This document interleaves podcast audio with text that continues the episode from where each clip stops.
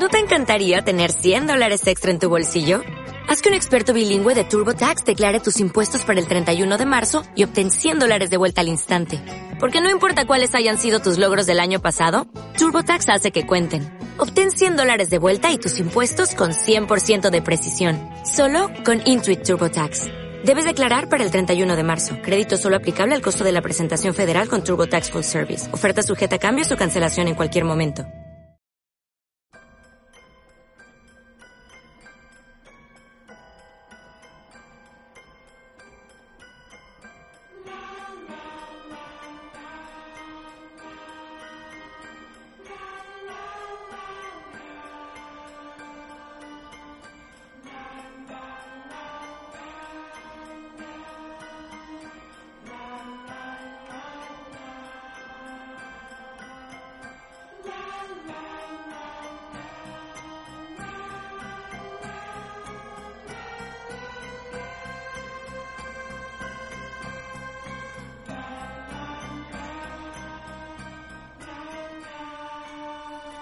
Bienvenidos al tercer capítulo.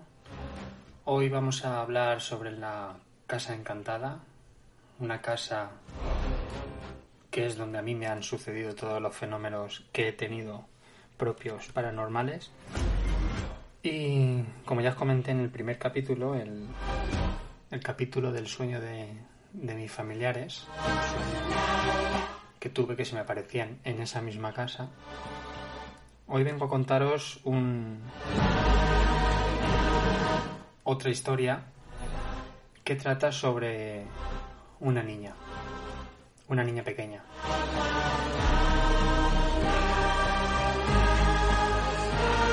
Quiero hablar de la casa donde sucede todo o donde personalmente a mí me ha sucedido todo,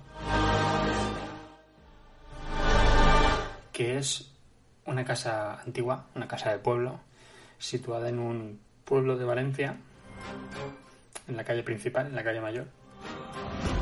Quiero describir un poquito cómo es la casa. Es una casa de dos pisos, en pleno centro del pueblo. Antigua, pero reformada. No está hecha polvo, pero es antigua.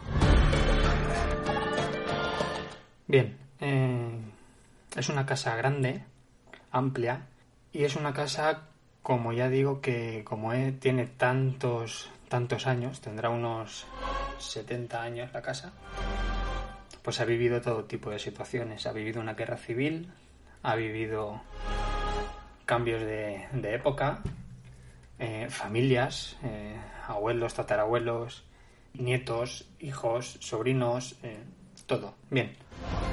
Eh, esta experiencia paranormal que, tuve, mucho después que la primera que os, que os vine a comentar en el primer podcast, entré en la casa, en la misma casa de aquí siempre, siempre suele suceder todo en el mismo dormitorio, en el dormitorio de mis abuelos, que como ya os conté en el primer capítulo, es un poquito pues amplia. Es una habitación, tampoco tiene gran cosa. Tiene su armario, tiene su somier, tiene su, su mesita para la tele, tiene el espejo de aquella época. Y como ya he contado alguna vez, el cabezal de la, de la cama tenía integrada una radio. Antiguamente eso sería lo más moderno de la época. Pero bien, estando una noche en esa habitación, para quedarme a dormir, ya que eran las fiestas del pueblo, hago todo el ritual para ir a dormir, ¿no? Abro cama, quito zapatos, pongo pijama, dejo la ropa encima de la, de la silla. Y bien. Cuando ya llevo un rato mirando el móvil a oscuras, la casa entera a oscuras, resulta de que viendo vídeos de YouTube, como todo el mundo hacemos ahora últimamente, viendo cosas, vídeos, eh, yo paranormales, porque a mí me gusta mucho este tema paranormal, también de risa, pues digamos de que me levanto porque dejo el agua al lado de la cama, me incorporo para beber agua y a la que me giro veo como una especie de sombra blanca, como para distinguirla entre todo lo oscuro. Entonces la describo como una sombra blanca. ¿Qué pasa? muy rápido entre lo que yo veo, que es el pasillo, pero lo que me da para ver del pasillo, que es lo que dura la puerta de la habitación. Lo que es lo que dura la puerta de la, la habitación. El hueco de la puerta de la habitación. ¿Qué pasa? Son muy, poco, son muy pocos centímetros lo que yo veo pasar algo. Mm, entre el momento, lo nervioso que te pones de si has visto lo que has visto, eh, quitándote hierro al asunto de no, no has visto esto, ahora habrá sido un reflejo. Pero a la que me pongo a pensar, realmente recuerdo que he visto como que esa figura no pasa directamente así como flotando. Pasa y, me fijo que, que va como. que da como pasos. O sea, digamos que me fijo que tiene piernas o algo parecido a piernas, que lo que va es corriendo. No va flotando en el aire. Era una figura, digamos, de unos 60-70 centímetros, 80 centímetros como mucho, lo cual yo entendí que después entendí que después ya pensando yo mismo mis cosas en esa casa solo a oscuras de noche casa antigua que podía haber sido una niña que podía ser a ver primero pensé que fue un gato después pensé que fue un reflejo de pues eso ¿eh? que cuando miras así muy rápido y te volteas la cabeza rápido ves como una sombra piensas cualquier cosa para quitarle hierro al asunto porque estás solo en esa casa. Tienes que pasar en esa casa la noche solo. Intentas olvidarlo, pero la verdad es que no puedes olvidarlo, porque has visto lo que has visto y ha sido bastante... no ha sido un volteo de cabeza y pasa muy rápido. Giro la cabeza y justamente pasa. O sea, que me fijo. No ha sido un... Parece que lo he visto, pero no lo he visto. No, no, lo vi. Yo esta historia se la cuento a, a mi madre, a mi padre. Yo esta, esta historia se la cuento a mi madre, a mi padre. Y mi padre me comenta, bueno, como ya sabéis, y si no lo sabéis, os lo cuento ahora mismo. Esa casa de la que os hablo es la, es la casa eh, de mis abuelos por parte de padre. Se lo comento a mis padres y mi padre me comenta que su madre, mi abuela, la cual ya os conté en el otro capítulo del sueño, tiene dos hijos, mi padre y una hermana, ¿vale? Y su otra hija. Cuando tuvo a mi padre, todo bien. Cuando tuvo a mi tía, a su otra hija, iba embarazada de mm, gemelas o mellizas. No me acuerdo ahora muy bien. Y al final, cuando fue a dar a luz, digamos que solo dio a luz a una. La otra había muerto, había fallecido pensando, claro, eh, me dicen, podía haber sido tu, tu tía que no nació, podía haber sido cualquier cosa, podía haberse referido a eso. Pero claro, una persona cuando nace y nace muerta es un bebé, o sea, tiene el tamaño de un bebé. Yo vi a una chiquilla de 60, 70, 80 centímetros como mucho corriendo. No era un feto, no era, o sea, no era un feto, no, no era un bebé. Yo lo que no vi no era un bebé corriendo, era una niña, entonces no lo cuadro mucho. Seguiré, investigando todo este tema. Lo que pasa es que, claro, ya es un poquito más difícil porque mis abuelos ya no están vivos y mi padre, pues, sabrá la historia, digamos, que le contaron sus padres. No sabrá si hubo algo más o algo menos. Sabemos que en aquella historia, pues, eh, los niños iban y venían, las adopciones eran muy Mm, digamos, por dinero. La gente rica del pueblo podía ir, pagar a los curas y hacerse con la adopción de un niño o niña. Pues bien, después de contaros esta historia de la chiquilla que yo vi corriendo, tuve que pasar la noche allí, lo cual se me hizo, no os voy a decir duro, porque por mi carácter no soy una persona que se coma demasiado la cabeza, aunque vea lo que haya visto no soy una persona que se coma y, conseguí dormir, ¿vale? No soy de carácter, digamos, preocupadizo en ese, en ese tema de lo paranormal, pues digamos de que conseguí dormir. Conseguí dormir, también os tengo que decir, que con un con medio ojo abierto, para ver si conseguía volver lo mismo, si veía lo mismo, si había sido solo acto de mi imaginación, bueno, ya sabéis, el, intentar darle respuesta a lo que realmente has visto. Sé que hay gente que no cree en esto, no cree en que puedas haber visto una niña, en que puede ser cualquier cosa que te ha podido hacer creer que has visto una niña. Entiendo y respeto cada uno su decisión. Realmente quien ha visto algo o sentido algo sabe que no tiene explicación, pero algo pasa. Digamos que es algo que es una, digamos, a ver, es un acto que no tiene explicación. Puedes tener la explicación a ciertos actos, como por ejemplo que se cierra una ventana, que se cierra una puerta. Esporádicamente puedes decir, ha venido una corriente de aire, ha pasado una corriente de aire, eh, mm, cualquier cosa. Pero cuando un acto de una persona se ve influenciado por ese, por ese repentino momento y sucede más veces sin ninguna explicación, ahí es cuando la gente que ha sufrido estos actos entiende que algo pasa. No sabemos si alguien se quiere comunicar con nosotros de forma buena, de forma mala, si hay un más allá, si no hay un más allá, hay cada uno que piense lo que quiera. Lo que sí que es verdad, o igual nosotros queremos interpretar que se están comunicando con nosotros por la falta de un familiar o por el tema que cada uno le quiera dar. Hay gente que quiere ver también cosas donde no las hay o se quiere mm, mimetizar, digamos, de algo por miedo al dolor, por miedo a la pérdida. Como por ejemplo que un fami que alguien venga y te diga que ha visto a tu familiar. Hay gente también que se aprovecha de esas cosas. Como ya os traeré a una colaboradora, a Isabel, para cuando la conozcáis. Y sepáis que también ha tenido varios sucesos paranormales, sobre todo a medianoche y por la noche. Y igual hacemos un directo uno de estos días para, para hablaros de, de todos los temas y apariciones que hemos tenido y sensaciones que hemos notado que muchas no tienen explicación y queremos darle nosotros respuesta pensando que hay alguien ahí atrás o ahí arriba que nos quiere ayudar o a veces, en los peores de los casos, que no nos quiere ayudar, que nos quiere hacer mal. Bien, otro de los fenómenos que he tenido, apariciones que he tenido o sensaciones que me han pasado, es una vez que estuvimos en esa misma casa muchos años antes de estas dos anteriores apariciones.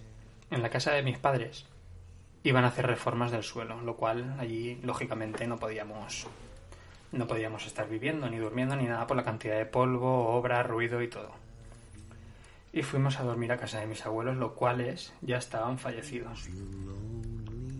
Un día en el comedor, todos cenando por la noche y viendo la tele, mi padre nos contó una historia de su bisabuelo que decía que muchas veces que su bisabuelo ya, digamos, eh, en aquella época cuando él cuando él estaba vivo, les contaba una historia a mi, a mi padre y a mi abuelo de que cuando decías el nombre de una persona daban, digamos, tres golpes a la puerta del corral. Sí, nosotros en la cocina, en, el final de la casa, es una cocina muy grande y al final de la cocina hay una puerta que lleva a una especie de corral. un corral que está cerrado, que sería un, tipo de despensa, pero es muy grande, tendrá unos 30-40 metros cuadrados. ¿Qué pasa? Que cuando nosotros, mi padre nos contó esa historia, dice que siempre, siempre que contaba esa historia, escuchaba un nombre y acto seguido en la puerta, así. nosotros, claro, nosotros al principio, pues claro, eres joven, no te lo crees. Eh, son cosas de la edad, no consigues creerte esas para ti tonterías. Pero pasados dos segundos de eso y de quitarle importancia a lo de mi padre, se escuchó tres golpes en la puerta del corral, lo cual no había nadie en aquella parte, estábamos todos alrededor de la mesa y se escuchó en el corral tres golpes muy fuertes, no tenues ni me ha parecido escuchar tres golpes, tres golpes muy fuertes así. que la verdad es que todos nos pusimos con los pelos de punta y lo que viene siendo un poquito de corbata. Te lo puedes creer, no te lo puedes creer, puedes pensar lo que quieras. Cada uno ha tenido su experiencia y sabe lo que es verdad, sabe lo que es inventado. Y estoy seguro de que cada uno de vosotros alguna vez, por pequeña que sea, ha tenido una experiencia paranormal en su vida. Más importante, menos importante, o que cada uno le dé el tema y la importancia que le quiera dar. Pero estoy seguro de que cada uno ha tenido el suyo. Otra cosa que quiero contar es, teniendo unos 15 años, con mis amigos, Sí, sé lo que vais a pensar ahora mismo, que con los amigos todo se magnifica, alguno hace una putada al otro, te crees que ha pasado esto, pero no. Bien, nosotros somos muy fans de, de, de en aquella época, Milenio, Milenio 3, de Iker Jiménez y Carmen Porter.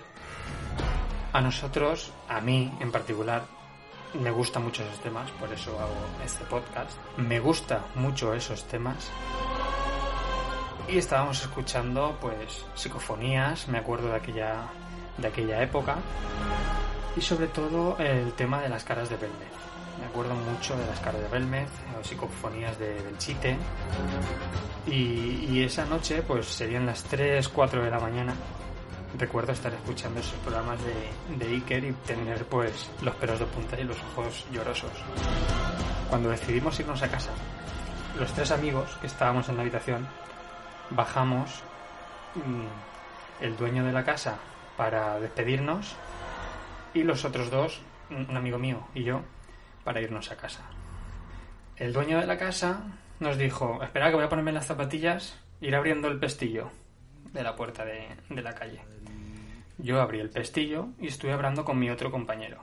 Cuando vino el dueño de la casa, tiró a abrir la, la puerta y vio que estaba el pestillo puesto y me dijo, te he dicho que abras el pestillo, mientras yo me iba a poner las zapatillas.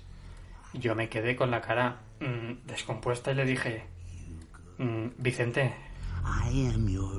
he abierto el pestillo. Y mi otro amigo, que es el que estaba conmigo, mientras mi compañero se iba a cambiar las a poner las zapatillas, me dijo, no, no, si es que lo he visto, que ha quitado el pestillo. Claro, no es una cosa que no te acuerdes y digas, ostras, juraría que... No, no, juraría que había quitado el pestillo. Quité el pestillo y mi amigo lo reconoció. Ha quitado el pestillo. Mi otro amigo se quedó también con cara descompuesta. Estuvimos los tres un momento ahí. Que nos recorrió un escalofrío por toda la espalda y por todo el cuerpo. Que solo nos quedó hacer una cosa. Mi amigo, el dueño de la casa, nos abrió rápido y corriendo. Y los otros dos amigos nos fuimos corriendo con un petardo en el culo hacia casa con la sensación de tener todo el rato alguien detrás con los pelos en la nuca como escarpias y con los ojos super llorosos. Esa sensación no nos la quitamos hasta llegar a casa. Bueno, espero que os haya gustado. Son tres historias que os he contado que espero que os gusten. Poco a poco iré subiendo más podcast. Espero que, que os guste todo esto y espero realmente que os, que os haga sentir y que, y que tenga la, la, facilidad de haceros sentir lo que yo en ese momento, digamos que, que sentí en mi cuerpo. Bueno, muchas gracias por haber escuchado este podcast y hasta la próxima.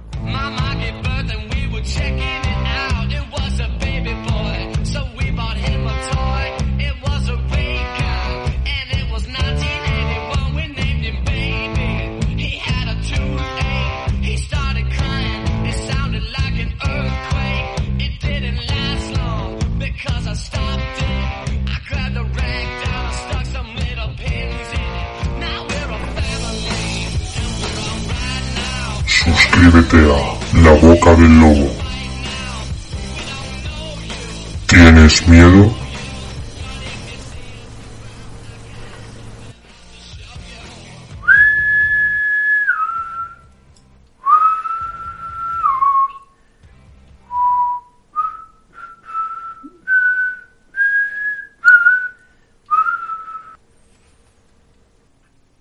La Cueva del Lobo. Suscríbete en la Cueva del Lobo en iVoox y en Spotify.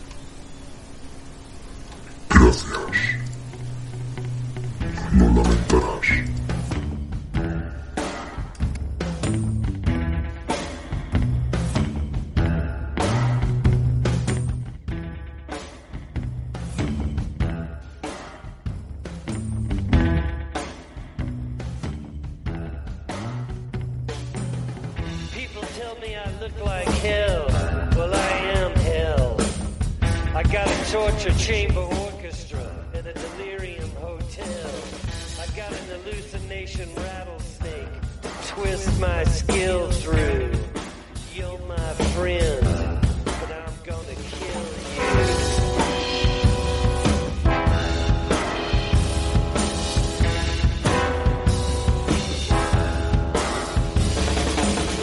Somebody's got to monitor all this darkness, darkness, darkness. Somebody's got to locate the bomb. Dot com got to break out through the night, so starless.